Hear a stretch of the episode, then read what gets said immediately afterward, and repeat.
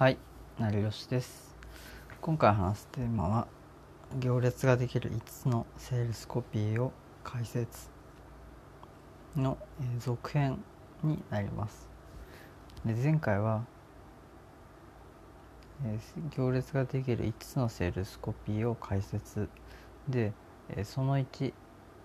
売れていることを訴求するセールスコピーと、えその2商品の信頼性を訴求するセールスコピーを話しました。合わせてセールスコピーの作り方まで話したんですけど今回はその続きで残り3つのセールスコピーの型を紹介していこうと思います。でもし前回のキャッチコピーセールスコピーの話を聞いていない方は、まあ、もしかしたらそちらを聞いていただいた方が今回の話も、まあ、より理解が深まるのかなと思います。でまず一つ目、えー限定感を訴求するセールスコピー。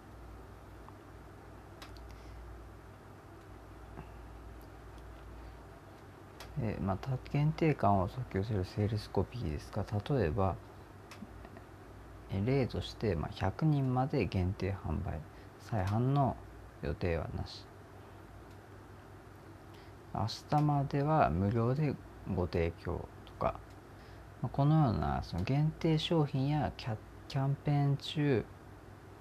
とか、え特典付き商品に、え使うキャッチコピーがこの限定感を訴求するセールスコピーになるんですね。でも実はこの、えーキャッチコピーは、まあ、グレーゾーンな、えーキャッチコピーでもあるんじゃないかなというふうにまあ考えています。でなんでかっていうと、えーその理由はいつでもそのキャンペーン中だったりその限定販売でもすぐ、えー後で販売をするとかっていうやり方ができてしまうんですね。で、まあ、そういった場合はその以前、えー買った購入者が、まあ、自分が聞いていた話と、まあ、違うというふうに考えてで購入者がその不満に思う可能性もあるんですね。でそれでかえってその信用をえー失ってしまうという可能性もまあなきにしもあらずなのでそこは気をつけた方がいいんじゃないかなと思います。なので、まあ、この限定感を訴求するセールスコピーを使う場合は、まあ、できるだけ、まあ、その最初に言ったことを、えー守れるように、まあ、商品を販売していくとか条件を変えていくっていう必要があるんじゃないかなと思います。で次その4簡単なことを訴求するセールスコピーこれは例えば不満だったら全額返金します。たった5分で注文は完了します、まあ、このようなその限定感を訴求するまあ文言ですね。で基本的に使う場面はそのクロージング、えー結論の部分でまあ使うっていう流れが多いですね。ある程度商品の説明をしていってで最後にその、えーその金額まで提示してでもしこの商品が利用して不満だったら全額返金します。という流れが、まあ、よく使われているのではないかと思います。なのでまあ実際にそういった、えー使い方全額返金ができる人はまあ、えー使っていくっていうのも全然ありなんじゃないかなと思いますし、まあ、よりこの、えキャッチコピーセールスコピーを使う理由としては、まあ、やはり安心感ですね。安心感を、えー買うためなんですよね。で返金方法はあらかじめ提示しておくとより安心できるかなと思います。で返金のその条件は、まあ、ありでもいいんじゃないかなと思ってるんですね。で例えばとにかく不満だったら、えー、全ての人に全額返金する。というのが、えー少しあまりやりたくいないっていう人はある程度一定の条件をつけてその条件を満たした人に全額返金をするというやり方でもいいんじゃないかなと思います。でもちろんそういった場合は事前にその条件っていうのをまあ提示しておく書いておくっていう必要はあるんじゃないかなと思いますね。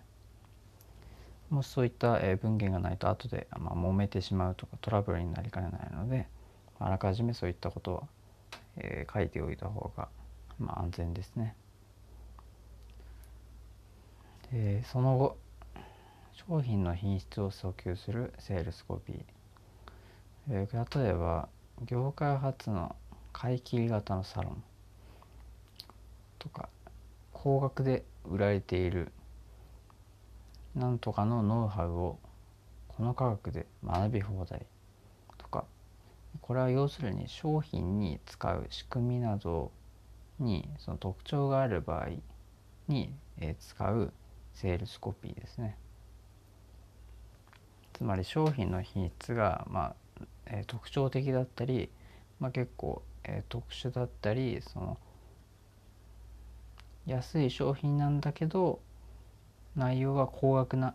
レベルのような、まあ、ノウハウだったりするもの、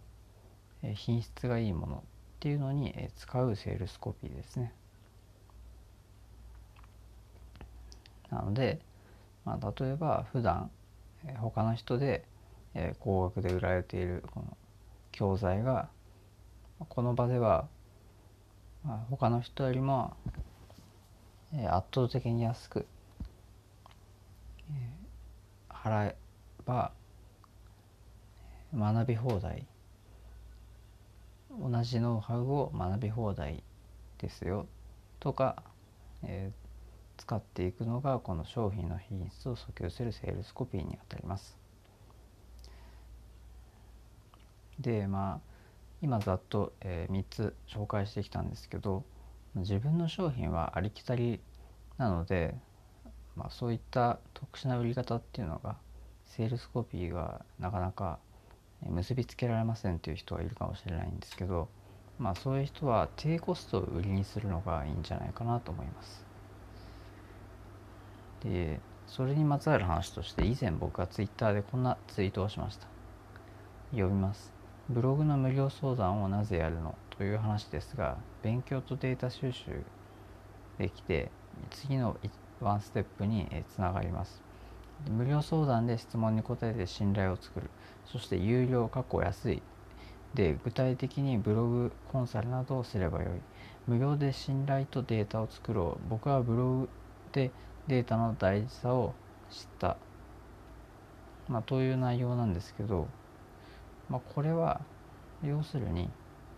え無料かその安価で信用を作るのが先っていうことも、え言ってるんですね。でそのブログの無料相談っていうのは当然お金がかからないんですよね。お金がかからないのになぜやるのか。でそれはまあえ自分のためではもちろんあるんですけどでそこの、え無料でお金をもらわないけどただ、まあ、信用を、え作っていく、まあ、得体の知れない人の商品を買うのに抵抗がある人っていますよねでみんなそうだと思うんですけど、まあ、そういった、えー、状態のある人が、まあ、信用を作るためにその無料でそのサービスを提供する無料とかその安い価格でサービスを提供するというのが、まあ、自分の商品がありきたりな人の対策になるんじゃないかなと思います。で今回のまとめに入ります。でまとめると、えー、行列ができる5つのセールスコピーを、えー、解説してきました。今回は3つ解説しました。でまず1つ目が限定感を訴求するセールスコピーで2つ目がえ簡単なことを訴求するセールスコピーで3つ目が商品の品質を訴求するセールスコピーで今回は3つを話してきましたが1と 2,、えー、2えー、今回は、えー、全体の5つのうちの3と4と5を話したんですね。で前回は1と2を話しました。え、もしそちらを、えー、聞いていただいた方使っていただけましたかね。1と2では、え売れていることを訴求するセールスコピーと、えもう一つが商品の信頼性を訴求するセールスコピーです。でそちらをまだ使っていない方は是非あのもう一回、えー、まあ、ヒマラヤの、えこのラジオの方を聞き直してもいいんで、まあ、是非聞いてもう一回あの自分の商品とか、まあ、ブログとか、まあ、ツイッターとかツイートであれば是非使って、まあ、その体感をねえー、していただきたいんですよね。でそこで、まあ、次に、えー、自分がどれを使うのがいいのかっていう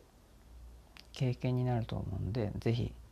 どれか5つのうち1つでも、え、使っていただければなと思います。で今回は以上になりますが、え、もしよかったらヒマラヤの方フォローよろしくお願いします。もしコメントいただけたら紹介させていただきますんで、えー、よろしくお願いします。ではまた。